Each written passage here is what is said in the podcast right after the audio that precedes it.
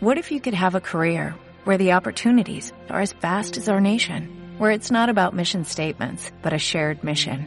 At U.S. Customs and Border Protection, we go beyond to protect more than borders, from ship to shore, air to ground, cities to local communities. CBP agents and officers are keeping people safe. Join U.S. Customs and Border Protection and go beyond for something far greater than yourself. Learn more at cbp.gov/careers. Y bien, estamos de vuelta. Saludos moradores del refugio. Nos encontramos viajando de aldea en aldea, recorriendo senderos, bosques, montañas y todo tipo de topografía, con el fin de recorrer el mapa en busca de nuevas aventuras. Hoy arribaremos a la aldea de Pram, famosa por sus bandas musicales. Eso sí, siempre acompañados de Alma. Hola aventureros, un saludo una semana más. Daniel. ¿Qué tal aventureros? Espero que disfrutéis de esta tarde con nosotros y el que os habla, Víctor. Además, hoy tenemos una invitada especial de, de CIRE, de Otacultura DCE. Preséntate, cuéntanos tus peripecias por las redes. Buenas, aquí estamos. Bueno, yo soy de CIRE, de Otacultura DCE. Me podéis encontrar ahí, en iVox o en directo. Bueno, ahora que retomaremos la radio después de seis meses, podemos volver al estudio. Y también me podéis encontrar en YouTube como las tertulias de Maneco, eh, con mi compañero Santi, donde pues nada, jugamos en directo con la gente. A ver qué se puede en este podcast. Pues muy bien, bienvenida y muchas gracias por, por estar con nosotros. A ustedes por invitarme. Bien, pues tras saludar como es debido y presentarnos al líder de la aldea, nos adentramos dirección a la taberna, donde como es habitual nos sentaremos y hablaremos mientras llenamos nuestros estómagos. En el episodio de hoy hablaremos de fantasía con los juegos de mesa. Alma, explícanos qué tenemos por estos lares. Muy bien, Víctor. Pues esta vez, esta semana, vamos a hablar de una temática muy especial, que son los juegos de mesa. Los juegos de mesa realmente todo el mundo los conoce, todos. No creo que nadie se haya abstraído de jugar alguna vez a un Monopoly, a un Trivial o cualquier otro juego parecido. Sin embargo, eh, los juegos de mesa desde hace ya muchos años han evolucionado de unas maneras que poca gente conoce a no ser que sea bastante fan eh, de la temática. Conocemos un juego de mesa como ese juego que tiene una serie de características eh, muy concretas, como pueden ser tableros, cartas, meeples, miniaturas y todo tipo de elementos que conforman una estrategia con el que eh, el jugador barra jugadores va a poder eh, interactuar como si lo hiciese pues con un juego de rol, pero con elementos en concreto. Eso sería lo que conocemos como juegos de mesa. ¿Cómo entronca esto con la fantasía? Bueno, pues podemos decir que la fantasía y los juegos de mesa van tremendamente de la mano eh, casi todos los juegos eh, existentes tienen un toquecito de fantasía, un toquecito de ciencia ficción, mucha aventura, y aun cuando son juegos realistas, porque evidentemente los hay, los hay históricos, como el Seven Wonders, etcétera, etcétera, todos eh, se embeben también de esta fantasía que nos gusta a todos, ¿no? Y por lo que estamos aquí. Y esto sería un poco el tema del que vamos a hablar hoy. Y para empezar toda esta tertulia, pues yo creo que lo primero que tenemos que hacer es eh, hablar de los tipos de juegos de mesa que existen, teniendo en cuenta, eso sí, eh, queridos oyentes, que las tipologías que vamos a ver no son estancas. ¿Qué quiere decir esto?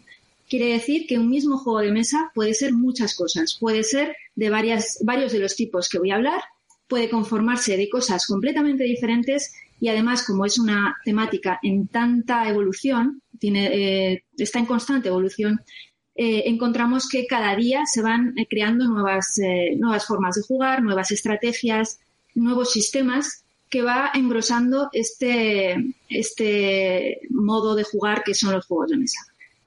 Así que, bueno, vamos a empezar con la primera categoría que muchos conoceréis si os habéis acercado un poco al mundo de los juegos de mesa, que serían los Eurogames. ¿Qué son los Eurogames? Bueno, pues los Eurogames eh, son famosos principalmente porque han nacido en Europa, de ahí su nombre. Concretamente, eh, nacen y tienen especial relevancia en Alemania, donde además encontraremos que es en Alemania donde se da la feria anual de Essen, que es una de las ferias, por no decir la más importante de todas las que hay de, juegos de mesa actuales, al menos en Europa. ¿Vale? En estos juegos, Eurogames, lo que prima es la estrategia y la mecánica del juego. Es decir, la temática del juego, a diferencia de otras, eh, de otras tipologías, es lo de menos. Puede ser una temática de que lleves una granja, puede ser una temática de que estés construyendo un reino. Puede ser la temática realmente no importa. Lo que importa es una estrategia y una mecánica consolidadas que lo que hacen es atrapar al, al jugador. Ejemplos de esto, pues tenemos el conocidísimo Catán, el Civilization, todos este tipo de juegos que muchos de, que, de los que os habréis acercado al mundo de los eh, juegos de mesa conoceréis, porque son archiconocidos.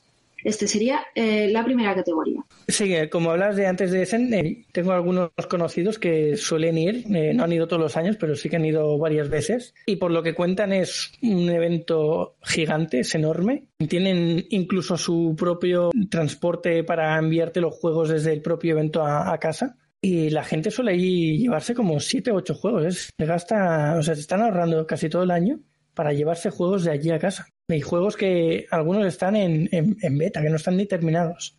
Yo en el término de juegos de mesa, de eventos de juegos de mesa, solo he existido uno y fue el de Córdoba y ya me quedé flipando con lo grande que era eso porque era como tres o cuatro pabellones y yo flipé. Entonces es lo más grande que he llegado a conocer. No sé qué diferencia habrá entre uno y otro. Sí, efectivamente, como yo os digo, la, temática de juego de mesa cada día tiene más adeptos. Entonces, las ferias que se forman, ya no solo en Essen, también en España, etcétera, atraen eventos multitudinarios. Y mucha gente que tiene prototipos se acerca también a este tipo de eventos para, para meter cabeza y a ver si, si, se lo publican las editoriales, que por otro lado también eh, participan en este tipo de eventos.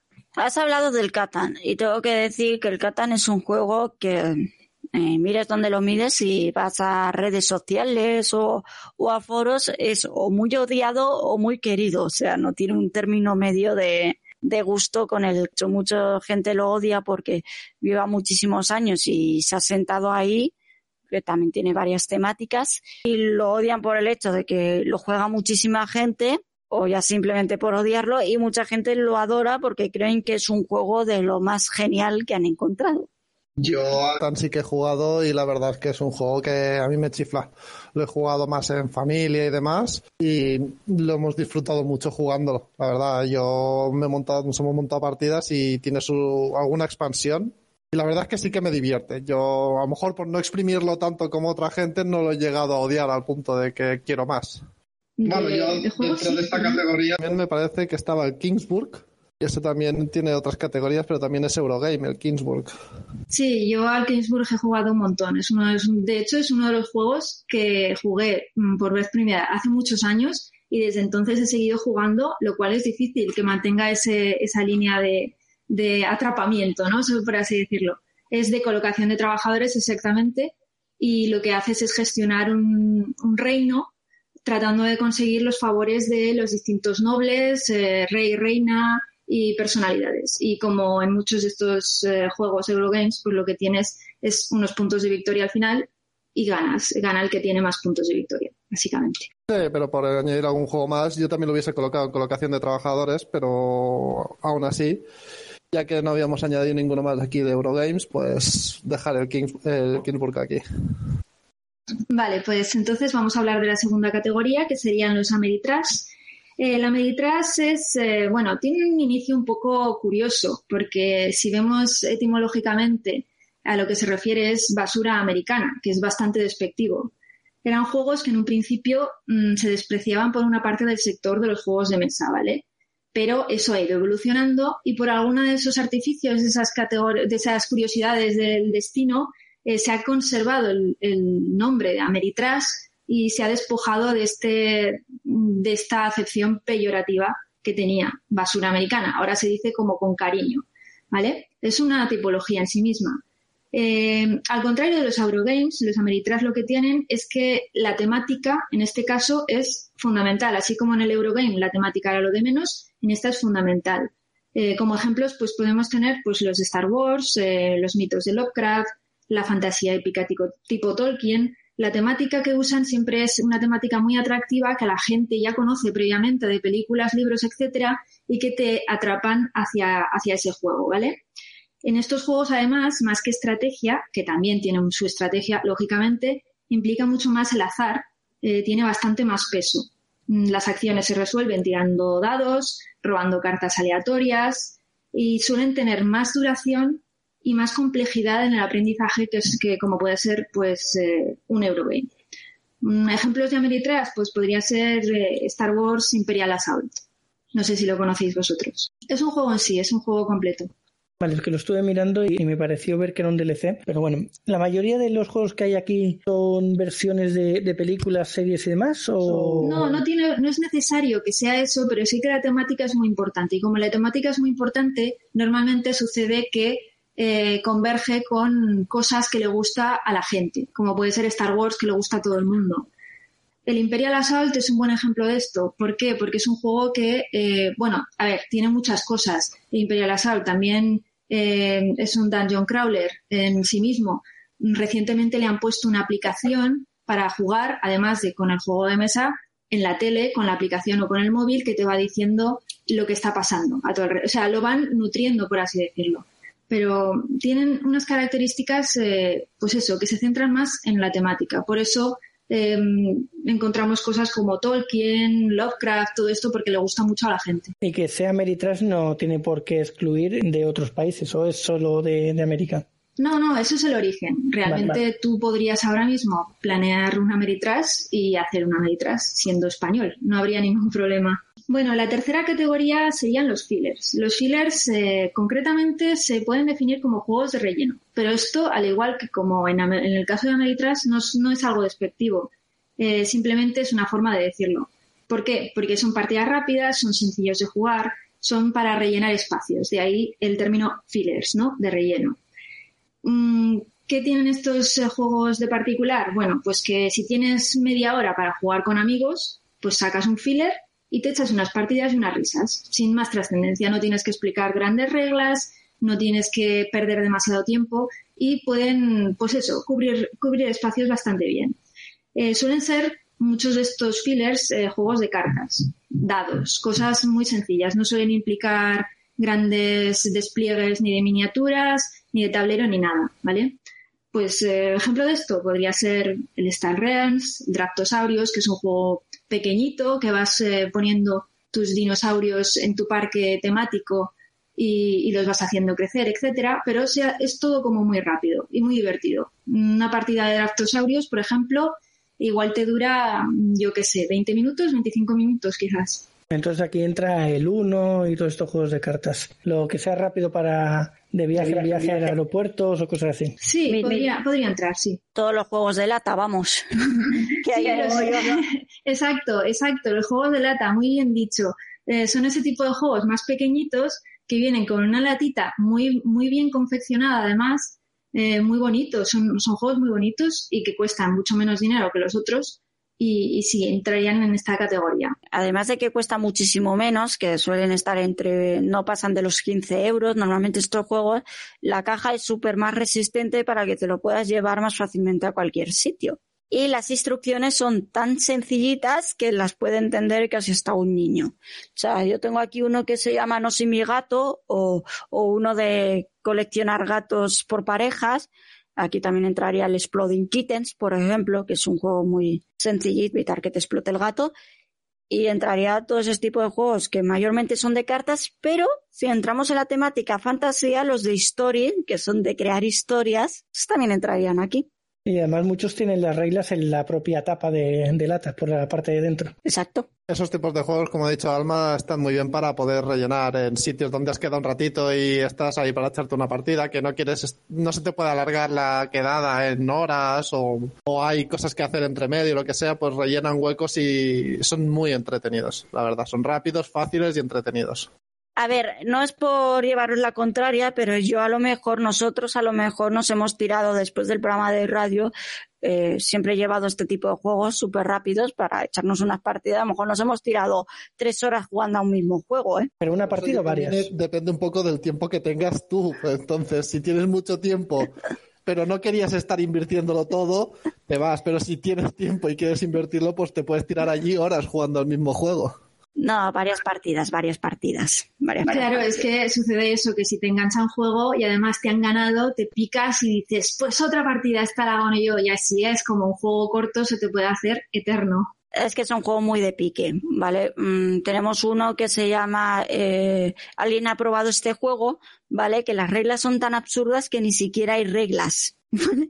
O sea, es como te pone la regla básica, ¿vale? Y no hay más regla que, cuatro cosillas, lo demás, sácatelo de tu perolo o de donde quieras, pero no hay más que eso. Entonces es un juego que, que primero te estalla el cerebro porque no hay reglas y estás acostumbrado a ver tu librito de reglas y luego te estalla el cerebro porque no sabes cómo jugarlo y al principio vas como muy perdido, es muy loco. Bueno, vamos a ver el siguiente, el siguiente tipo de juegos que englobaría mucho también eh, a lo que estábamos hablando previamente de los fillers, porque son los party games. Y aquí entran lo que todo el mundo conoce, aunque no sea fanático de los juegos de mesa, pero seguro que ha jugado algún party game. ¿Qué son los party games? Bueno, pues eso lo sabéis todos. Son juegos para echarse unas risas con los amigos, como los fillers, pero yo qué sé, modo party. O sea, tú quedas eh, con tus colegas y tenéis ganas de jugar. ¿Qué podéis jugar? Pues un tabú, un Monopoly, un código secreto, algo que no requiera tampoco demasiada especialización, que no tengas que ser, por así decirlo, un friki, entre comillas, eh, que no sea muy, muy geek, pero que puedas jugarlo también en familia. Mm, esto sería la, categoría de, party games. Y bueno, aquí pues mm, y más. Estos son los típicos juegos que venden en, en el Carrefour, en cualquier mm, supermercado. Puedes encontrar eh, party games. Y aquí de todo. Risk, eso, el Monopoly, el Parchís, todo eso, ¿no? Bueno, y los propios party que son de pruebas y demás. O sea, es que ya el propio juego se llama como la categoría. Quizás se llame como la categoría porque empezó con él. Eso ya no lo sé. Hmm, habría que buscarlo, ¿eh? Ahora este tipo de juegos está muy mal vistos dentro de la comunidad de juegos de mesa. Que lo sepáis. Jugar a un Monopoly, uff, dices, voy a jugar a un Monopoly, te miras todos muy mal. Pues no estarán tan mal porque siguen sacando Monopolies de toda temática y gusto. Eh, vamos, el último que vi fue el Monopoly de Juego de Tronos, pero es que tienes Monopoly de lo que más te guste. Si siguen reeditando y reeditando es como el tema del Catán. Estarán mal vistos o menos vistos o más vistos, da igual. La cuestión es que se siguen reeditando año con año, eso quiere decir que sigue asegurando ventas. Supongo que el que se mete en el mundo de los juegos de mesa y descubre otras categorías no tan comerciales o no tan conocidas, pues ya estas que son más para todo el mundo no le llaman tanto la atención. Pero sí que es verdad que lo que te has dicho, Monopoly se van editando de todo tipo, desde películas, de series, de videojuegos, de, de todo. O sea, te encuentras temáticas de Monopoly de cualquier tipo y de, no solo de Monopoly. El propio Risk tenía su temática del Señor de los Anillos, tenía, o sea, es que había de todo. Y vaya filón han encontrado ahí, ¿eh? Bueno, y también decir que hace muchísimos años sacaron un Monopoly edición medieval con su rey y todo. Eso no lo he visto nunca yo. Yo sí, yo sí. Ah, pero es que pensar que hasta los juegos estos ya no son los que estén en juego de mesa, sino es que ya los han pasado incluso a videojuegos que tocábamos la semana pasada. Ahora te encuentras el Monopoly en videojuego, te encuentras el Parchís, el hasta el Pictionary está en internet que puedes jugar al Pictionary con gente, muy bestia. Han pasado ya a otros niveles también. Es que lo normal es que si una cosa funciona, se lleve a todas las plataformas posibles. Y además, no solo en una dirección, sino en otra.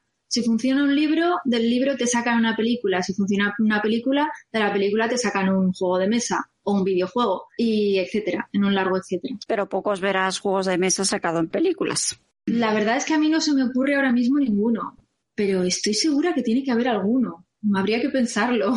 La verdad es que ahora mismo yo no caigo en ninguno de juego de mesa pasado a película, pero ni idea, igual no hay, ¿eh? Seguramente la... Eh, o, o, alguna película que haya salido de la idea de algún juego de mesa, aunque no se llame como tal, también es posible que haya sido. Eso seguro que sale, que hay alguno por ahí. Bueno, podemos dejar esta pregunta en el aire para que nuestros oyentes y aventureros mm, busquen o si saben algo nos contesten, porque esto lo tenemos en duda. Es buena idea, a ver si algún oyente nos, nos saca esta duda que tenemos nosotros. Bueno, eh, estaba buscando el monopolio aquí en internet, el medieval que os decía, y yo lo vi hace muchos años, esto no lo voy a encontrar, y me he encontrado con un juego que se llama Catch Penny, rollo así con cartas medieval. No lo conozco. Ni yo tampoco. pero me ha llamado la atención. Vale, pues vamos a seguir con las tipologías de juegos de mesa. Vamos a irnos de lleno al juego de colocación de trabajadores. Este, este modo de llamar a esta tipología es curioso, colocación de trabajadores. Cuando ya estás metido en este mundillo, ya te parece muy normal. pero sí que es verdad que cuando alguien no lo conoce y le dicen este nombre, se queda un poco sorprendido. Colocación de trabajadores. ¿Pero qué es eso? Bueno, pues es que es literal. Son juegos en los que cada jugador cuenta con un número de trabajadores que se representan por meeples, son pequeñitas figuras, no son como miniaturas, sino más pequeñas y menos historiadas que las miniaturas, aunque pueden, eh, pueden usar miniaturas en lugar de meeples. Esto se, ve sobre todo en ediciones Kickstarters y demás. Pero bueno, el jugador, jugadores tienen sus meeples y tienen que ir asignándolo a eh, determinados espacios, que son espacios de trabajo o acciones. En inglés se conoce como worker placement y básicamente es eso. Tú, según la temática del juego, pues tú tienes que hacer una serie de cosas y a lo mejor tú tienes 10 eh, trabajadores que tienes que asignar a una serie de acciones, es decir, este se va a la fragua para para hacer su trabajo, este va a la ganadería para recoger carne y de esta manera pues vas haciendo pues la estrategia del juego. Esto sería lo que es un, colocación de trabajadores. Entonces, eh, al asignarlo, lo que tienes que hacer es eh, ir tomando decisiones en plan de dónde lo coloco para conseguir más puntos de victoria, porque ya os adelanto que, sobre todo últimamente, lo normal es que en los juegos de mesa se gane por puntos de victoria. Es decir, cada acción, cada cosa que tenga el juego te va dando unos puntos y el que más tenga al final de la partida gana. No es que no es como antes que es que eran, yo qué sé, el que llegue al final del tablero gana. No, ahora es por puntos de, eh, victoria que da un poquito más de, salsa al juego. Entonces, básicamente, eh, el juego de colocación de trabajadores entronca con eh, los Eurogames. Van mucho de la mano. Es lo que decías tú antes, Dani. Eh, que hemos hablado al principio del Kingsburg, exacto. Es que van muy unidos. Como ya os he dicho, todas estas categorías responden a, muchos juegos. Los juegos suelen tener varios. eso también me verdad, el Dinogenix. Ah, el, Dinogenix. El Dinogenix es que me encanta, de verdad. No salió hace tanto y desde que lo empecé a jugar me gustó mucho. Yo no sé qué tiene ese juego, pero es muy divertido. Tú tienes que gestionar tu parque que es un parque tipo, eh, pues eso, parque jurásico, eh, y pues vas poniendo que tus vallas, vas poniendo tus asesores, vas poniendo mm, tus dinosaurios, creándote.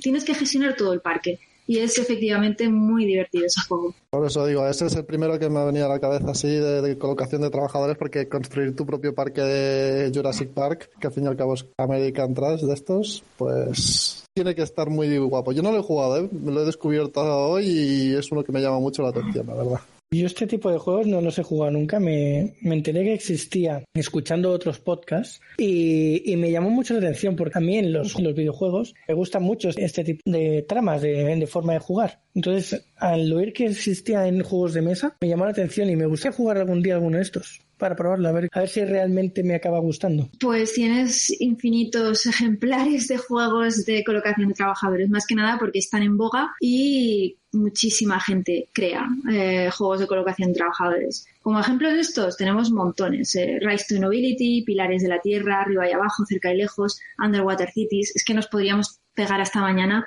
hablando de juegos de colocación de trabajadores. Es que son muy queridos en Europa.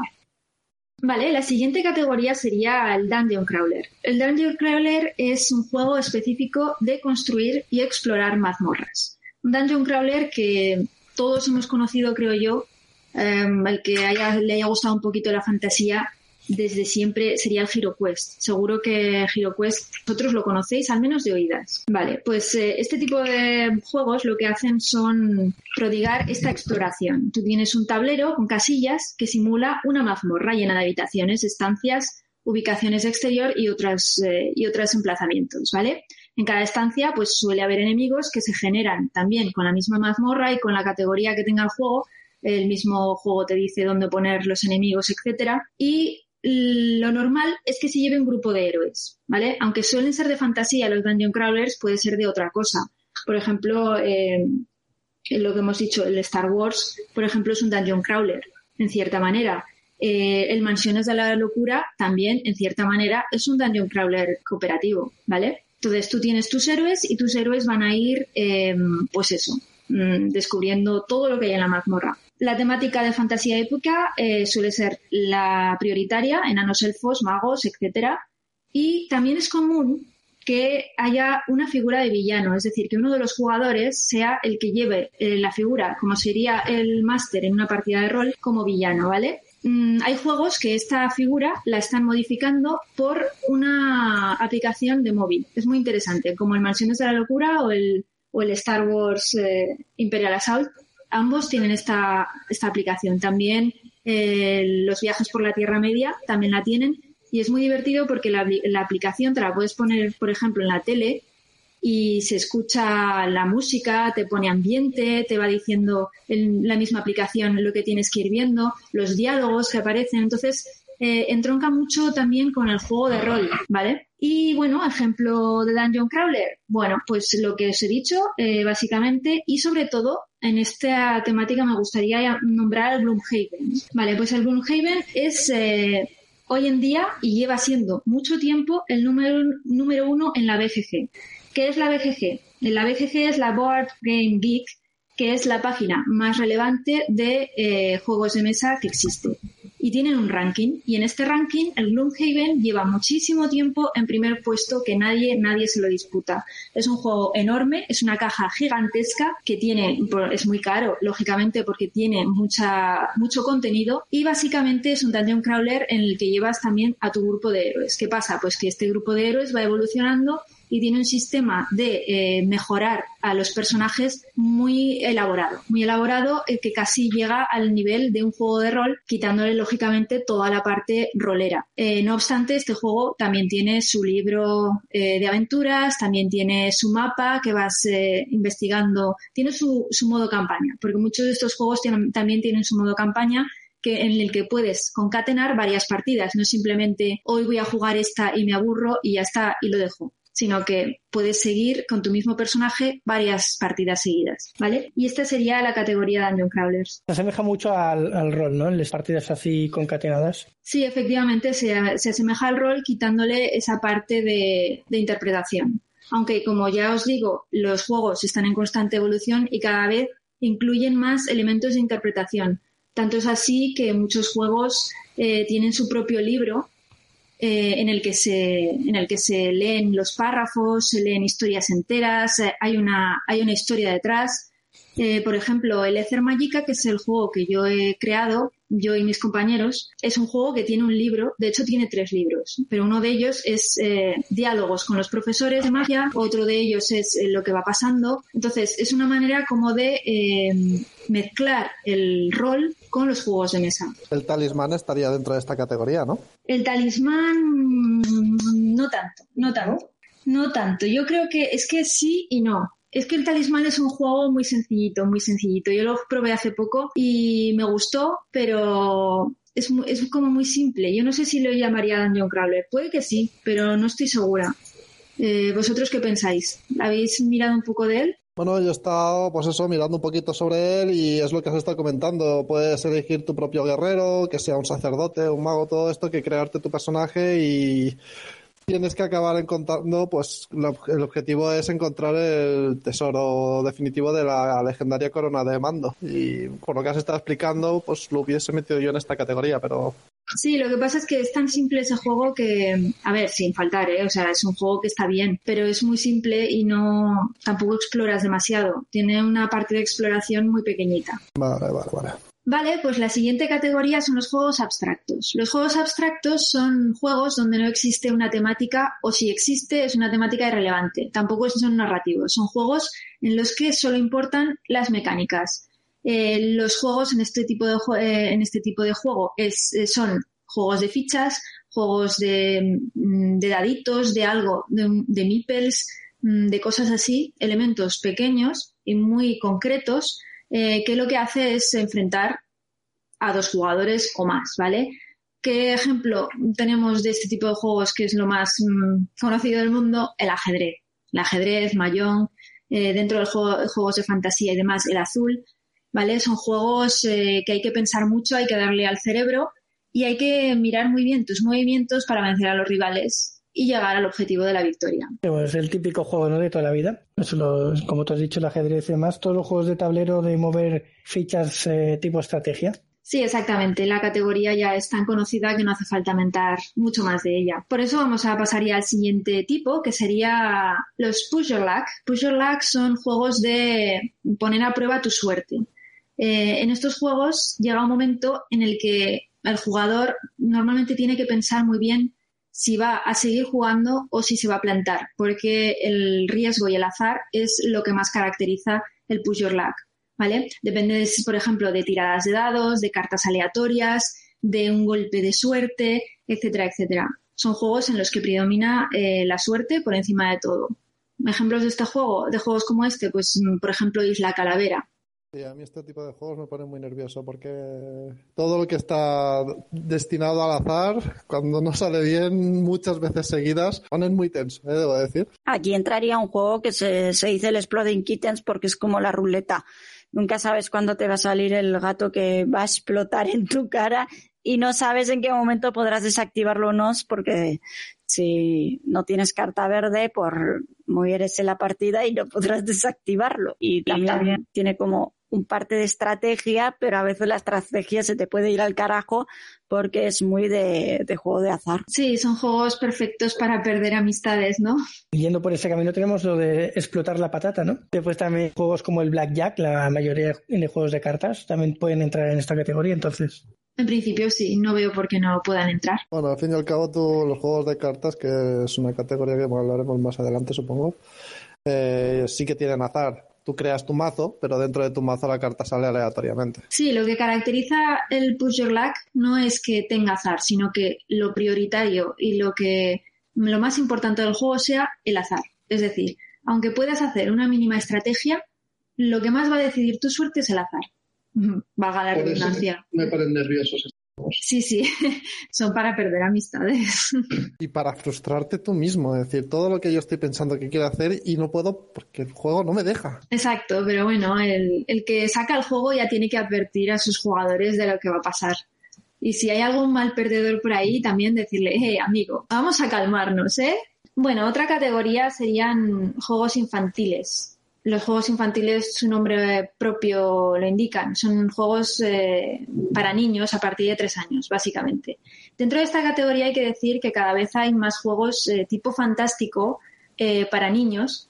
¿Por qué? Porque precisamente los fans de, de, la fantasía, de la ciencia ficción, etcétera, y de los juegos de mesa en general, van teniendo sus hijos pequeños. Entonces, como a ellos les gusta esta temática, la quieren traspasar también a sus hijos y que sus hijos desde, desde primera edad empiecen a em, tener contacto con la fantasía, como ya hemos hablado en otros podcasts, ¿no?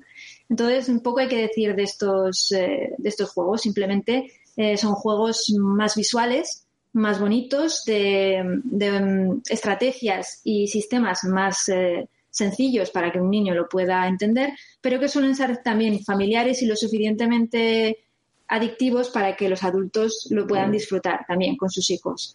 Ejemplos de estos juegos, bueno, pues tenemos la escalera encantada, el talismán, que decías antes, eh, eh, Dani, el laberinto, la isla de fuego, que por cierto, la isla de fuego es un juego que recientemente se ha reeditado, es un juego bastante antiguo, y lo han hecho de nuevo con su estructura 3D. Tú tienes una isla y vas tirando bolitas. Es muy divertido, es muy tonto porque, a ver, es un juego sencillo que no da para más, pero yo, por ejemplo, soy adulta y me gusta mucho ese juego, me, me lo paso muy bien. Así que, como veis, las fronteras son difusas. Bueno, pero es que son todas las categorías. En cine también las que están catalogadas para niños podríamos decir que nos pueden gustar a los adultos. Están catalogadas para que también las vean niños, pero no quiere decir que sea exclusivo para niños, igual que los juegos de mesa. Ahí yo tengo un hincapié. Eh, el hincapié es si a, un, si a un adulto le gusta lo que está viendo, más atraerá al niño a que haga esa actividad. Eso tenemos el, la mega industria de Disney. Cuando tú vas a un parque de atracciones Disney, ¿vale? Si un adulto le gusta eh, el parque de atracciones Disney, más ganas tendrá de llevar al niño, porque si no, no va a querer eh, ir con el niño y se va a aburrir como una ostra y para eso el adulto no va a querer llevar al niño. Pues pasa lo mismo con los juegos de mesa infantiles, eh, con las películas animadas o para niños o como los eventos en el orgullo friki, cuanto más le gusta al padre, más nos traerán a los niños. Sí, pero eso es normal. Si el niño, al fin y al cabo, solo tampoco va a querer jugar al juego, va a querer jugar con sus padres. si al padre no le gusta o no le pone entusiasmo al juego o no le pone ganas, el niño tampoco le va a gustar. Es... Pero bueno, eso ya también es un poquito ya cada, cada uno. Eso ya cada uno lo suyo. Vale, la siguiente categoría sería el roll and write. Eh, este tipo de juegos ahora mismo están bastante en boga. Son juegos donde la mecánica principal suele ser tirar dados, anotar puntuaciones y dibujar. Esa es la gracia de estos juegos. Tú dibujas, tú tienes mm, tu, lapicero, que normalmente además te viene en la caja del juego, y vas dibujando cositas. Entonces es bastante divertido porque en lugar de tener eh, ciertos elementos, como puede ser tableros eh, o determinadas losetas, etcétera, etcétera, el roll and write prima que tú tengas tu hojita donde vayas rellenando determinados, eh, determinadas cositas. ¿Vale? Es bastante divertido y suele ser también un juego muy bueno para jugar en solitario, ¿vale? Eh, juegos tipo Roll and Write, bueno, pues tenemos el Cartographers, el Corinth, el Roman Roll, el Roll and Write, que es de vikingos, de ir haciendo una aldea vikinga. Tú vas eh, consiguiendo vikingos y, y, te dibujas tus vikingos en tu hojita y cosas así. Eh, vas consiguiendo casitas y las dibujas. En...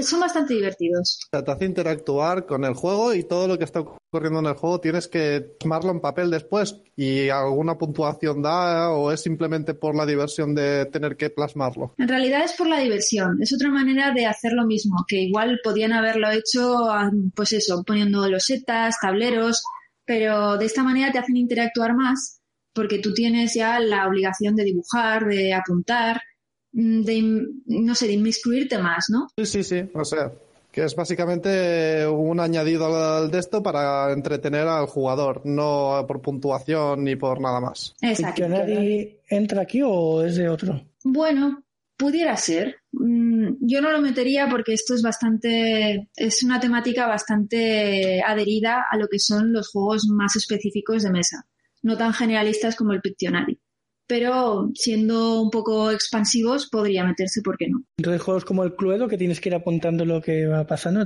¿sí que entraría?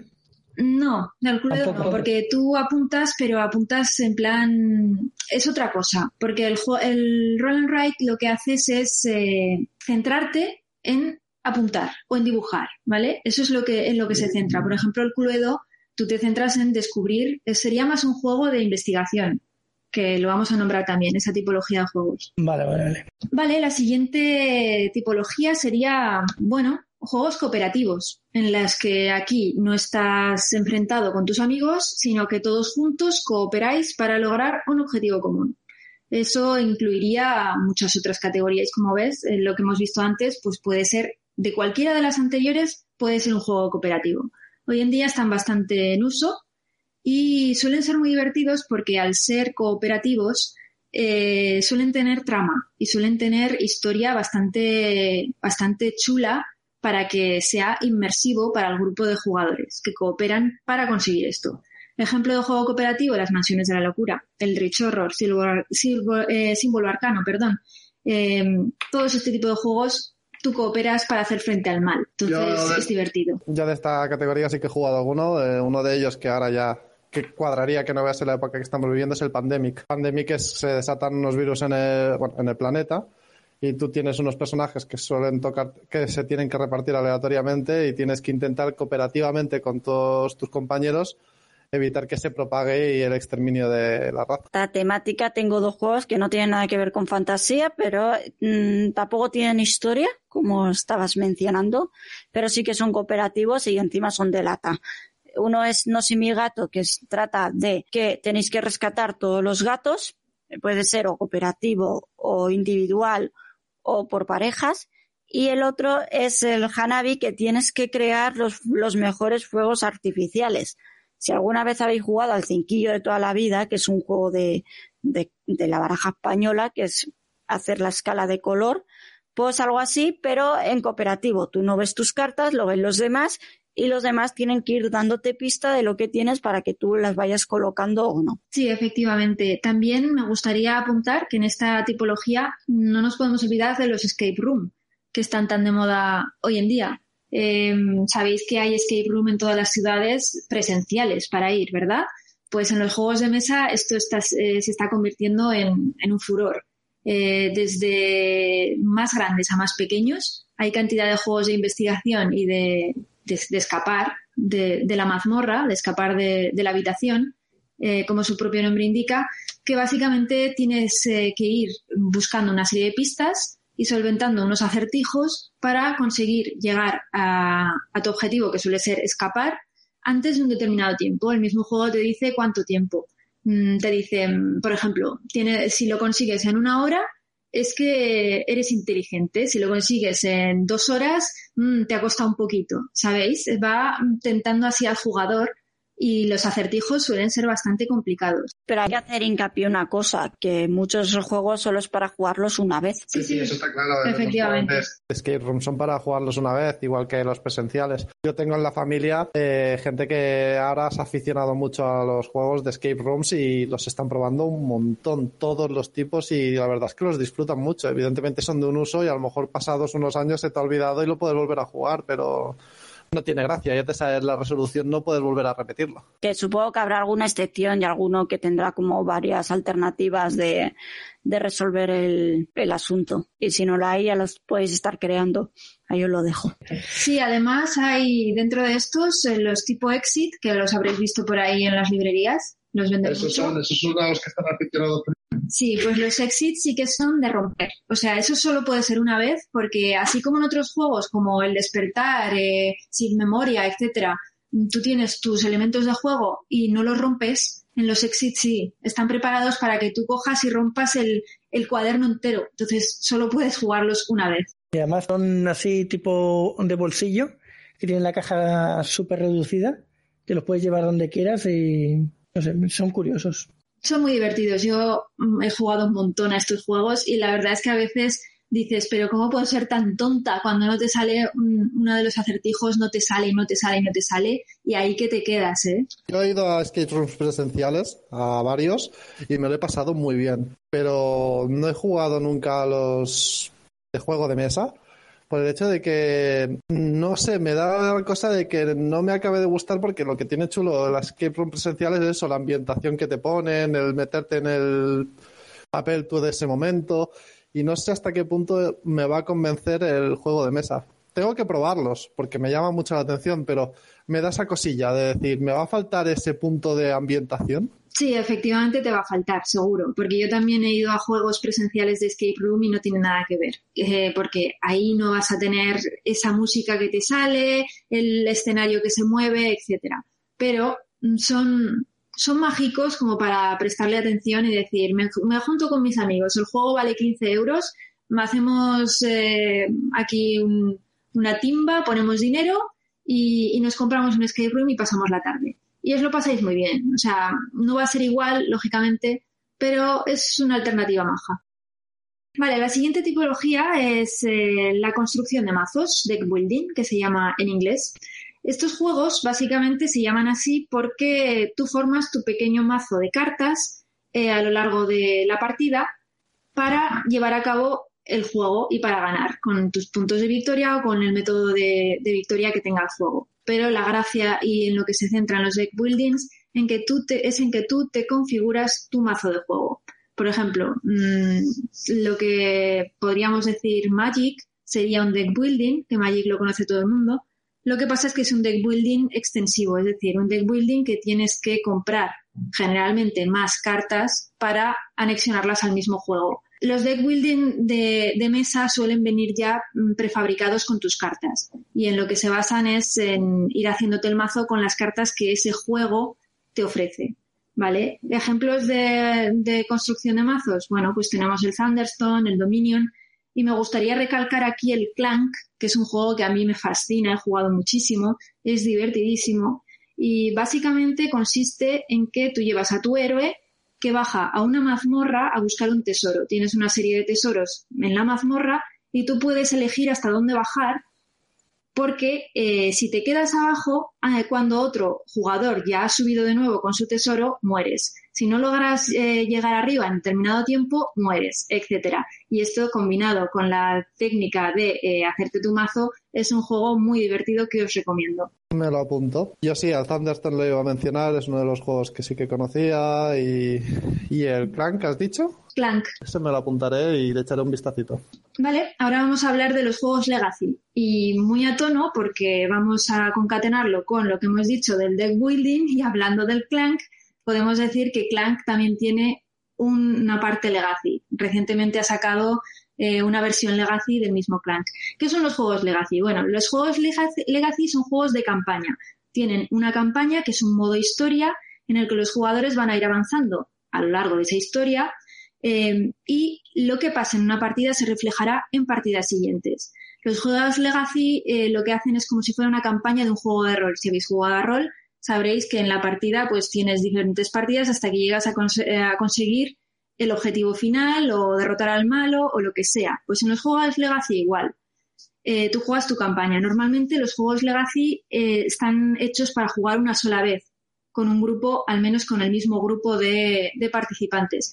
Y muchos de ellos, por no decir la gran mayoría, tienen elementos que eh, son destruidos en el mismo juego tienes que poner pegatinas, tienes que abrir sobres, tienes que romper cosas. Es lo mismo que hemos hablado antes con los Exit, pero con esta temática de juego. Son juegos que son divertidos, pero tienes que saber que solo es para jugar esa única vez y que lo vas a dar todo en ese juego. No obstante, también debo añadir que no es simplemente una partida. Algunos incluso tienen hasta 15 partidas eh, en la misma campaña, que son como 15 días jugando. Muchos juegos que te compras eh, que no son legacy, no llegas a jugar tantas partidas. Entonces, también hay que tenerlo todo en cuenta. Un tipo de juego con, de misiones, ¿no? Por eso de alguna manera. Que juegas un día una misión, otro día otra y hasta que las completas todas, supongo. Sí, exacto, y además se van uniendo entre ellas. Lo que tú hagas en esta partida tendrá que ver con lo que hagas en la siguiente y con lo que tengas al final. Entonces es como que vas haciendo una campaña completa. Y van evolucionando. Según haces una y tomas, tomas unas decisiones, las siguientes también tiene que cambiar lo, que, lo que ha ocurrido. Sí, efectivamente. De hecho, Hay, hay algunos juegos que están preparados para que eh, con determinadas decisiones saques un tablero u otro o desbloquees un personaje u otro. Es un juego como los libros estos de Elige tu propia aventura, pero en modo tablero. No, pues está muy bien. Eso, también me gustaría jugar a mí. Bueno, un día no. jugar la campaña completa, por decirlo de alguna manera, de algún juego de este estilo. Pues si quieres saber algunos de este estilo, pues tienes el Charterstone, el Seafall, el Dilema del Rey, el Clan Legacy del que te he hablado y muchos otros, la verdad. El Dilema del Rey, sí. La verdad es que se tiene pinta de estar muy chulo. Le tengo echado un poquito del ojo y no sabía que estaba dentro de esta categoría, pero me llamó la atención estando mirando sobre juegos de mesa. Sí, es, es bastante curioso el juego, porque vas tomando decisiones para tu reino. Se te plantean incógnitas, es decir, ha llegado una mala cosecha al reino. Eh, ¿Qué vas a hacer? Y cada uno de los jugadores representa como una especie de, de a las casas que eh, el gobierno. Exacto, de nobles o, o, figuras relevantes para el gobierno. Entonces tú tienes que poner tu, tu decisión y en base a esa decisión y de la que hagan los demás, pues el juego derivará, el reino derivará hacia un lugar u otro. Lo que estuve mirando es eso, tienes el control del reino, cada casa aporta opiniones sobre los dilemas que se van planteando y lo que tienes que tratar es, pues eso, tener una estabilidad en el reino y beneficios para poder prosperar y no acabar en, en destrucción. Aquí estaría el de Lobos de Castor Negro, o sea, también tienen que tomar decisiones para saber quién son lobos y quién no. No he jugado, pero lo que caracteriza un Legacy básicamente es que tiene elementos que se van consumiendo con el juego.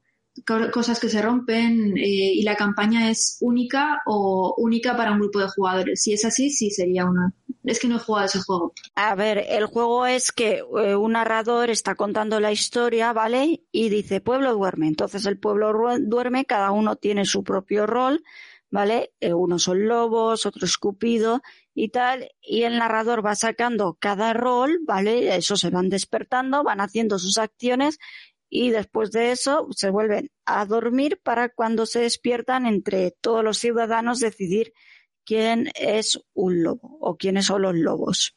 Mm, pues la verdad es que no, no lo sé. Creo que no se podría incluir en Legacy. Sería más bien eh, un juego de roles ocultos, puede ser. No lo sé. Como no lo conozco, tampoco te sé decir muy bien. A ver, un juego de rol oculto lo es, seguro.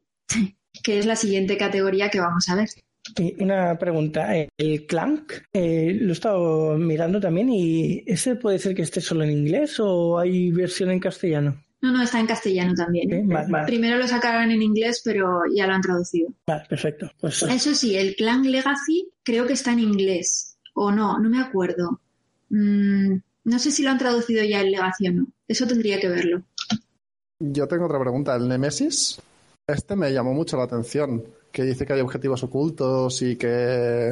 ¿Este dentro de qué categoría está? El Nemesis. El, Nemesis es solo que sea como Alien. Sí, el Nemesis es un juego maravilloso. A mí me encanta. Te lo recomiendo porque te lo vas a pasar estupendo. El Nemesis básicamente es una nave tipo Alien que ha sido infestada por aliens. Mm. Tienes un pasajero que te con amnesia. Exacto. Y, no sé, me ha llamado mucho la atención, la verdad, ese juego. Entonces, la gracia que tiene el juego es que aparte de que tienes a los enemigos por ahí, eh, tú tienes a tu personaje, que tu personaje es muy característico. Por ejemplo, puedes llevar a un señor mayor que apenas puede moverse y tiene muchas limitaciones para hacer cosas y cada uno tiene un rol oculto. Mm, entraría dentro de los juegos de roles ocultos. Eh, Eso hemos llegado, ¿no? Sí. Eh, con este rol oculto, pues a lo mejor tu misión, eh, porque claro, lo que le pasa en el Nemesis a la nave es que tiene que llegar a la Tierra en principio y tiene que llegar bien y tiene que llegar sin la amenaza alien que tiene dentro, ¿vale? Pero eh, en tu rol, en tu misión oculta, tú puedes tener otra programación. Puedes querer ir a Marte, o puedes querer ir a Venus, o puedes querer que la nave se estrelle con la amenaza alien. Mm, entonces, el resto, claro, el resto de jugadores no lo sabe. El objetivo es que llegues a tu destino sin la amenaza a alguien, pero cada uno tiene su manera de cumplir esa misión. Exacto. Entonces nunca sabes si tus compañeros son amigos o enemigos. Vale, vale. Ya te digo, es que me ha llamado mucho la atención ese juego, la verdad. Eh, me recordaba un poco a la primera de Alien, a la del octavo pasajero. Y la verdad es que es un juego que es, ese es de los que más me ha llamado la atención en estas en todo lo que he estado mirando. Pues te lo recomiendo y además eh, recientemente sacaron la expansión que es el Terrain Expansion que básicamente es una campaña. En lugar de ser un juego individual como es el juego normal que tú haces una partida con tus objetivos y ya está, esto tiene campaña, tiene una historia y además, ojito, porque este juego tiene un arte impresionante. El arte que tiene te viene... Ah, pero puedes jugar en solitario. Sí, también puedes. Interesante. Mm. Sí, sí, míratelo porque te va a gustar, creo yo. Este es de uno a cinco jugadores. ya te digo, este me ha llamado mucho la atención. Mucho, mucho. Juegos de roles ocultos es otra tipología eh, que básicamente Mm, se caracteriza porque desde el comienzo de la partida cada jugador va a recibir un rol o personaje en secreto. Entonces, durante la partida, las acciones que va a llevar a cabo mm, son para conseguir sus propios objetivos y el resto de jugadores no sabe eh, qué, busca esta persona. Entonces son, son juegos que se dan mucho a, al pique, ¿no? Porque no sabes si el que tienes al lado está diciendo la verdad o la mentira, o es tu enemigo o tu amigo. Ejemplos de estos juegos de roles ocultos, pues el Battlestar Galáctica sería uno, o si no, podemos nombrar uno que seguro que habéis jugado todos, que es el Bang. Mira, con el Bang está el Samurai Sword, que es de similar a jugar, yo creo que es casi, no sé si es de los mismos creadores, sí, creo que es de los mismos creadores, y tiene la misma dinámica que, que el Bang, pero basado en samuráis en la época Edo japonesa y está bastante bien de roles ocultos. Eh, yo en roles ocultos tengo algunos. Eh, uno de ellos es el, el más conocido, que es el, Lobos de Castor Negro. Yo tengo el de la expansión, que es el Pacto, que están todas las ediciones dentro, que es como ya lo he explicado antes, que sucede una cosa de noche y otra cosa de día y entre ellos tienen que elegir quién, quién de ellos es un lobo o el traidor o cosas así. Pero tengo que decir que este juego nació de un juego que se llama Pueblo Duerme, que se jugaba anteriormente con una baraja española. O sea que si no tienes el juego original, puedes coger cualquier baraja que tengas por tu casa y jugarlo. De hecho, hemos llegado a jugarlo hasta con la baraja del 1. Y eh, es un juego que suele gustar mucho y puedes jugar hasta 42 jugadores. O sea. Madre mía, 42 jugadores. Sí, pero es que hay 42 roles ocultos. Puede estar eh, los gemelos, eh, Cupido que enamora a dos y si uno muere, muere el otro. Están los lobos, el lobo albino que, que puede infectar a otros y convertirlos en lobo. O sea, hay un montón de roles que puedes incluir o no incluir, pero para que este juego puedas jugarlo mínimo tenéis que ser ocho. Es el típico de polis y cacos, ¿no? Que se jugaba de pequeño que te juntabas seis o siete sentados en el suelo y había uno que iba tocando, ¿no? Las cabezas de la gente para saber quién era poli, quién, quién era Caco y quién era el inocente, ¿no? Es, vienen derivados de todos de esto. Sí, sí, de hecho es muy parecido. De hecho, eh, bueno, yo cuando jugaba al de Polis y Caco lo hacíamos guiñando el ojo. O sea, repartíamos una baraja, ¿no? De española también, eh, decíamos los roles ocultos y el poli, el Caco tenía que ir guiñando el ojo, ¿vale? Eh, para hacer, para ir matando a la gente o, o ir, y sacaba la lengua para ver quién lo hacía cómplice. Entonces los demás luego tenían que elegir, decir pillar al, a los malos, ir pillando a los malos. El policía tenía que pillar a los, a, a los cacos y el caco hacía que todos fueran cacos o mataba a todos, pues el policía moría, perdía la partida. Que hay un bando, o, gana un bando o gana el otro. Muy bien, pues vamos a seguir con las categorías y vamos a llegar a una categoría muy curiosa que eh, son los juegos de puteo, hablando en plata. Eh, son juegos cuyo nombre es bastante explícito en, sí mismos, ¿verdad? Son juegos que la principal característica, o al menos la más importante, una de las más importantes, es ir a fastidiar al resto de jugadores.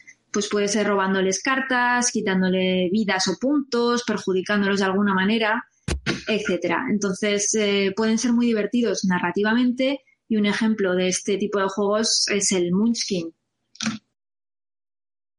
o sea, básicamente se trata de joder al de al lado.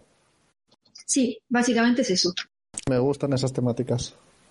Además, el Muskin es un juego que tiene una barbaridad de ediciones y de temáticas. Eh, como he dicho anteriormente, bueno, como os he dicho en privado anteriormente, esta está el de las tortugas ninja, creo que hay uno de, de alguna película también famosa, eh, uno de superhéroes, es que tiene su mogollón de temáticas y actualmente han sacado una temática más de tantas que tiene con tablero. No sé cómo será, pero ahí lo tenéis. Sí, sí, el Munchkin es uno de los grandes. Hemos nombrado ya unos cuantos de este tipo de juegos que están tan consolidados que casi todo el mundo lo conoce, incluso si no es un fan de los juegos de mesa. Por ejemplo, yo a uno que juego que también es un poco de puteo es el Sí Señor Oscuro, que yo lo incluiría en, en un juego de mesa narrativo. No sé si has dicho esa temática o qué. Pero pues uno hace el Señor Oscuro, ¿vale? Y, y dice, ¿por qué no me habéis traído la espada del inmortal? Por ejemplo. Y los demás tienen que, a base de excusas, excusar al Señor Oscuro y ser bastante creíbles para que el Señor Oscuro se lo crea.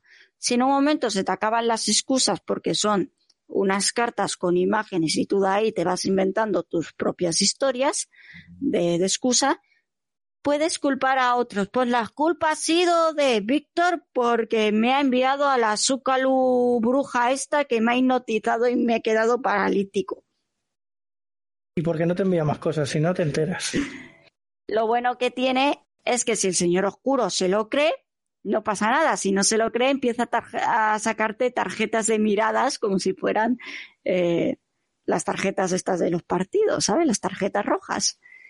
Y tienes la versión de caja verde y la versión de caja marrón, que la única diferencia es que tienen eh, historias diferentes, eh, imágenes diferentes para que creas historias diferentes y dos dinámicas nuevas, que es en el sí señor oscuro marrón es alto ahí, no creo lo que estás diciendo y pones la excusa que quieras o culpas a otro y en las dinámicas nuevas mm, no me acuerdo cuáles eran. Bien, vamos bien. Sí, yo también he jugado ese juego, es muy divertido. Es el típico juego que, que te lo pasas bien. Eso sí, es un juego para adultos porque como se os vaya la lengua ahí con cosas muy perversas, pues ahí lo dejo. Sí, sí, no es para niños, no. para nada. A ver, lo puedes adaptar para niños, pero tendrías que quitar las, las partes, las tías así como más en bolas o, o moderarte en tus palabríos. Bueno, afortunadamente los niños tienen otros juegos a los que pueden jugar. Ya cuando sean un poco mayores los metemos al Munchkin.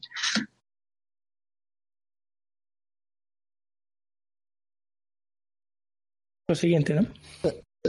Vale, pues vamos a ver la siguiente categoría, que es la categoría de los Wargames. ¿Qué son los Wargames? Bueno, son juegos eh, que se juegan en torno a una mesa, pero suele ser una mesa no como las demás, es una mesa muchísimo más grande porque requiere de grandes tableros, de grandes escenarios, eh, requiere de muchísimas miniaturas, ríos, caminos, escenografía, cualquier cosa. Cualquier cosa que puedas meter y que tenga cabida en el juego va en un wargame. Son juegos eh, básicamente que lo que haces es eh, luchar contra tus enemigos, que son otros jugadores que pueden llevar ejércitos, pueden llevar grupos de asaltantes, etcétera. Eh, y básicamente los wargames todos los conoceremos, por ejemplo, por Warhammer 40.000. Todos habremos visto en alguna tienda especializada cómo mucha gente se junta eh, despliega una escenografía maravillosa, una serie de miniaturas que normalmente están pintadas de forma sublime, que da gusto verlas, y con esa, con esa escenografía juegan auténticas batallas campales, ¿vale? Y ejemplos, pues eso, el Warhammer, el Infinity, el Star Wars Legión, etcétera, etcétera. El tema del Warhammer es algo que yo empecé a hacerlo, para que mi habilidad para pintar dejaba mucho que desear, pero mi tío, le encanta pintar figuritas, las pinta súper bien y lo que es hacer escenarios, he visto cómo creaba escenarios y se presentaba a concursos y todo para crear el escenario con sus figuras y el entorno y las, yo qué sé, si están en unas ruinas o da igual lo que fuese y la verdad es que me fascina que el que tiene maña para hacer esas cosas, habilidad, lo, lo bonito que puede llegar a quedar una escenografía de este tipo. Sí, sí, es que los juegos, este tipo de juegos, estos wargames, son una tipología que yo casi englobaría en una parte. Es decir, dentro de los juegos de mesa es, otra cosa aparte porque es un mundo entero. Es, la gente que se dedica a los wargames eh, dedica muchísimo tiempo tanto a pintar como a crear escenografía o a jugar o a quedar con sus amigos, etcétera. Es como una afición más como el que se va a escalar montañas, pues es el que juega al Warhammer. Yo sí que he visto, yo sí que he visto jugar al Warhammer y de hecho mm, no en el Orgullo Friki en sí, sino anteriormente ya de llamarse Orgullo Friki, tuvimos torneos y dedicarle todo un domingo entero al torneo porque las partidas son bastante larguitas. No sé si lo has eh, comentado antes, que el Orgullo Friki es un evento que organizáis vosotros. Sí, sí, es un evento que organizamos una vez al año, allá por finales de, de mayo. Digo allá porque este año no hemos podido celebrar y, nada, ya llevamos, íbamos a hacer la octava edición que será el año que viene, supuestamente, y nada, llevamos ya ocho añitos haciendo el evento de dos días con eh, actividades diversas de rol y, y, de juegos de mesa y de videojuegos y demás. Sí, comentar que nosotros te conocimos en, una de esas ediciones. Bueno, salimos encantados de, del evento, la verdad. Bueno, me conocisteis en, la, game, en la Game Experience de Onda. Mm. Sí, no, yo a ti en concreto sí, pero el, no. nosotros dos, eh, Daniel y yo, te conocimos allí. Y yo encantada de que estuvierais allí. Y a ver si podemos repetir en el siguiente evento que se pueda volver a hacer. Y volviendo a los Wargames, es un tipo de juego que, a mí también me llama muchísimo la atención, tanto el, juego en sí como los escenarios y las figuritas. Pasa que también es un tipo de juego que requiere muchísimo tiempo que aplicarle y lo tengo un poquito aparcado, pero vamos, me encantaría poder jugar alguna partida de estas. Sí, son, es una tipología de juego que requiere mucho, mucho involucramiento en, el, en ello, ¿eh? Requiere mucho tiempo, requiere de mucha dedicación, mucho dinero también, porque realmente los ejércitos, las miniaturas, los escenarios no son precisamente baratos, son muy caros. Entonces la gente que lo sigue, que son muchísimos, eh, están completamente y absolutamente involucrados con, el, con la afición. Pero no solo las figuras, las pinturas, el material, incluso que se hacen sus propias figuras de resina y todo es, es un arte. O sea, jugar a eso es un arte. Pues sí, efectivamente. ahora vamos a hablar de otra tipología que me gustaría apuntar, que además es una que me gusta a mí especialmente, que es eh, los juegos de investigación. ¿Vale? Los juegos de investigación es una tipología de juego dentro de los juegos de mesa que el núcleo de, de, su, de su forma de jugar es seguir una investigación. Eh, para mí mm, me resultan muy divertidos porque realmente lo que haces como jugador normalmente son cooperativos, mm, es lo más normal. Todos los jugadores se unen para seguir una línea de investigación, es seguir pistas. Normalmente este tipo de juegos traen, traen libros, eh, traen materiales muy específicos, como pueden ser fotos, pueden ser, mm, yo que sé, pistas. Y además muchos de ellos también tienen aplicaciones de móvil para poder, o incluso aplicaciones que, que se ven en, en, Internet, páginas de Internet, para poder seguir las historias. Y tienen incluso interfaces muy chulas, donde metes tus datos y buscas eh, pistas y demás. Eh, son, son muy interactivos y, muy divertidos. A mí realmente me encantan. Como ejemplo de estos juegos, pues podríamos eh, decir el Sherlock Holmes, por ejemplo, el Time Stories, pero hay muchísimos más. Es decir, a mí es una tipología de juegos que ya os digo es de las que más me gustan. Bueno, aquí también podríamos incluir incluso los escape rooms que hablábamos antes. De otra manera, pero también tienes que investigar pues el cómo salir y demás, ¿no? Sí, efectivamente. Lo que pasa es que esta tipología de investigación tiene más nivel narrativo. Estos juegos de investigación tienen una historia detrás muy rica, tan rica que es casi a veces mini libros, ¿no? Eh, para que sigas estas historias. Por ejemplo, el Sherlock Holmes, el Detective Assessor, eh, tiene realmente un mapa de todo Londres, un mapa antiguo de todo Londres y un libro enorme con todos los emplazamientos donde puedes dirigirte para buscar pistas. Entonces son como muy, muy inmersivos. Vale, tienen un trasfondo más grande, entonces. Para diferenciarlos, ¿no? Efectivamente, efectivamente. Pero es que además este tipo de juegos eh, evolucionan mucho y tienen eh, características muy curiosas. Como puede ser, hay uno de ellos que tiene gafas de realidad virtual para ponerlas en el móvil y ver las escenas del crimen eh, en 3D. Entonces tú lo estás viendo en 3D. Es muy divertido. Ahí acabas de matarme. Eso O sea, puedes ponerte tú unas gafas de 3D con la aplicación que te da el propio juego. Exacto. Puedes ver en 3D la situación en la que estás investigando. Sí, exacto. Maravilloso. Es, es estupendo. Em, te voy a decir cuál es, porque ahora mismo no me sale el nombre, pero en cuanto me salga te lo, te lo comento. Es muy divertido. ¿Vosotros habéis jugado algún juego de estos? ¿El Cluedo? yo no, aparte del Cluedo. No, no, yo no, tampoco he jugado a ninguno de estos. Vale, pues básicamente esa sería la, categoría y vamos a seguir con, la última categoría que precisamente no es un juego de mesa per se, pero entra mucho en contacto con los juegos de mesa, también con la temática eh, que son los juegos de rol. Los juegos de rol pese a no ser juegos de mesa, tienen elementos en común, como pueden ser tiradas de dados, dados en sí mismos, tableros, em, personajes. Hay gente también que juega a los juegos de rol con miniaturas. Mm, normalmente los juegos de rol son más interpretativos porque tú llevas tu ficha de personaje y a base de esta ficha vas eh, imaginando lo que está pasando por medio de un máster o narrador o guardián que te dice el escenario que estás viendo, pero mm, también entronca con los juegos de rol. Entonces, eh, ejemplo de esto, pues podemos encontrar pues Dungeons and Dragons, La llamada de Tulu em, y muchísimos más. De hecho, mi andadura por los juegos de mesa empezó con los juegos de rol. O sea, yo empecé a jugar a Dungeons and Dragons, luego a los roles que se iban inventando mis amigos de entonces, y entonces empezamos a descubrir los juegos de mesa. Eh, empezamos por el Muskin, y por el Sí Señor Oscuro y ahí me he quedado. No, tengo más. Y nada, y tengo que hacer un hincapié porque eh, los juegos de rol, ¿vale? Eh, hay una historia bastante amplia, muchísimo amplia, pero deciros que hubo una época a finales del, no, a principios de los 80, ¿vale? Entre finales de los 70 y principios de los 80 empezaron a salir una saga de libros que, bueno, yo lo recuerdo como Escoge tu propia aventura. No sé si alguno de vosotros lo habéis leído. Donde está Escoge tu propia aventura, había muchas más sagas, incluso había una saga de, de náutica y todo.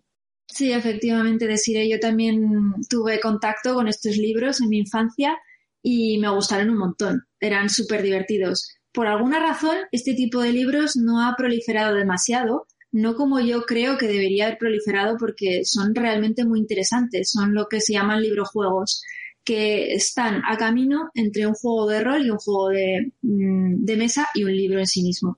Entonces, eh, son libros en los que tú tienes que elegir tu destino.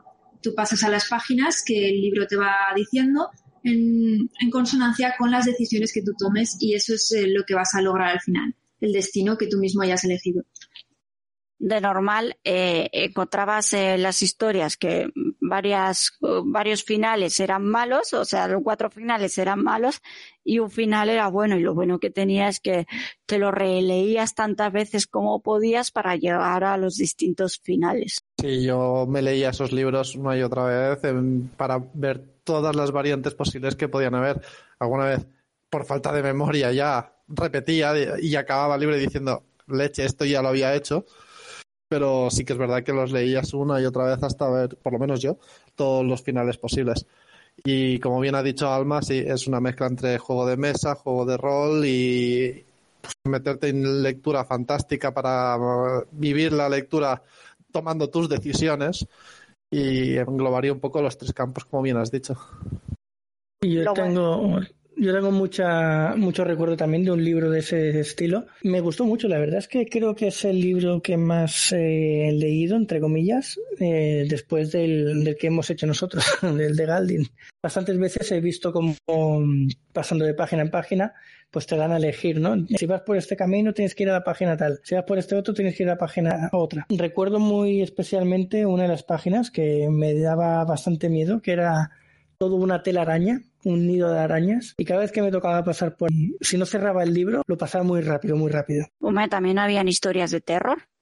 Ahora que has dicho lo de arañas, me he acordado que también habían de historias de terror.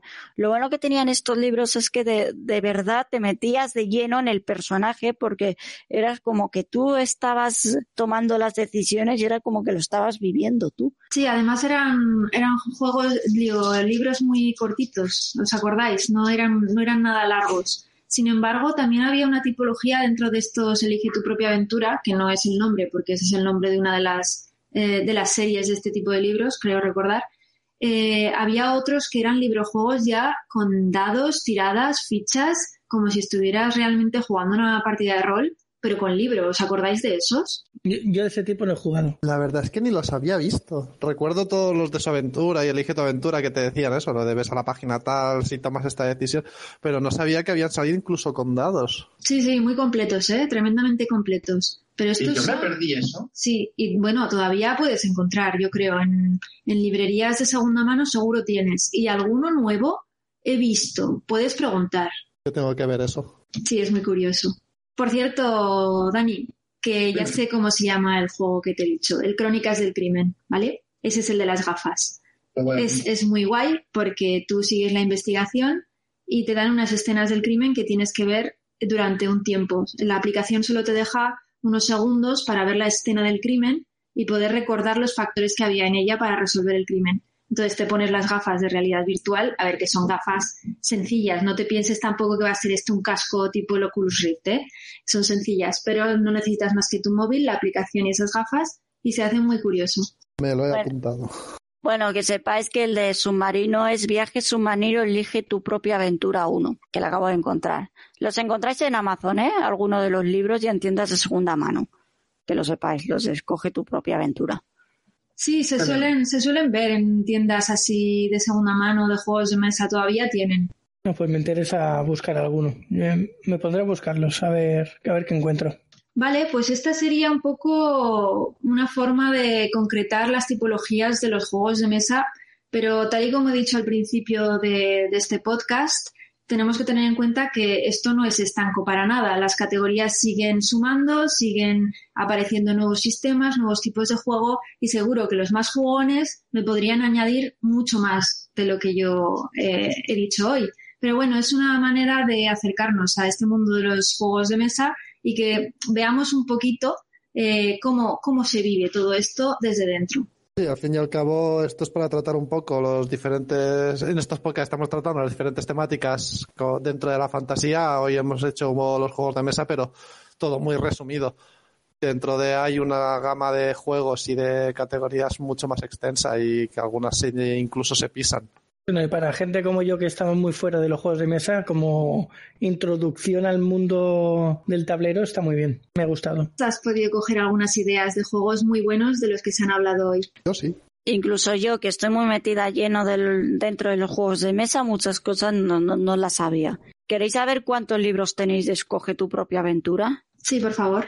Eh, total hay de una edición, ¿vale? Estamos hablando de la edición Elige tu propia aventura son 90 números. Luego, 90. Luego sacaron una que es Elige tu propia aventura Globo Azul. Estamos hablando solo de Elige tu propia aventura, no de las otras ediciones, porque de Dungeons and Dragons también hay. Hay unos 40 libros y luego se ve que en Argentina sacaron una edición, ¿vale? Con un total de 70. Un montón de libros en los que podrían elegir su propio camino a la hora de meterse en el personaje principal de la historia. Vale, pues muy interesante todo. Eh, vamos a ir despidiendo el programa. Así que tras tanta charla y llenar nuestros estómagos de deliciosa comida y bebida, saldremos de la aldea en busca de otra aventura. Pero no antes de deciros algunas de nuestras redes sociales y el email para contactarnos. El del podcast es refugiodelaventurero.com en el que nos podéis contactar como tanto para participar como ha hecho de hoy o para proponernos eh, programas, lo, lo, que queráis, lo que os parezca interesante decirnos, lo podéis enviar por este email. Después tenemos el Facebook que sería arroba Alba Herrera, el Instagram de nuestra saga de libros, de tanto de Daniel como mío, que es arroba saga en Instagram y deciré, recuerda tus redes sociales y así te pueden seguir. Bueno, para los que quieran visitar el Orgullo Friki, es que alguna vez se hace, buscarnos con Otaku Onda, aunque pongáis Otaku Onda. Aparecemos en muchas redes sociales, en internet, seguro. Luego en iVoox nos podéis encontrar como Otacultura DSE o Radio Spy Jove, que es el, canal de radio que transmitimos a través vía online y luego pues en YouTube que ahora estamos em, poniendo nuestro pinito, pues nos podéis encontrar como las tertulias de, de Manico. Que por cierto, eh, hablando de rol, pues el otro día subimos una reseña de 100 dados por 15 euros. Compramos 100 dados por 15 euros, señores. Muy bien, pues eh, dicho queda. Pues nada, muchas gracias por escucharnos y nos vemos pronto en el siguiente programa El Refugio del Aventurero que tratará seguramente de literatura, en la fantasía de la literatura. Y acordaros de cerrar la puerta a salir, que hace frío. Así que buen viaje, aventureros. Buen viaje, amigos. Adiós, aventureros. Nos vemos la semana que viene. Chao, chao.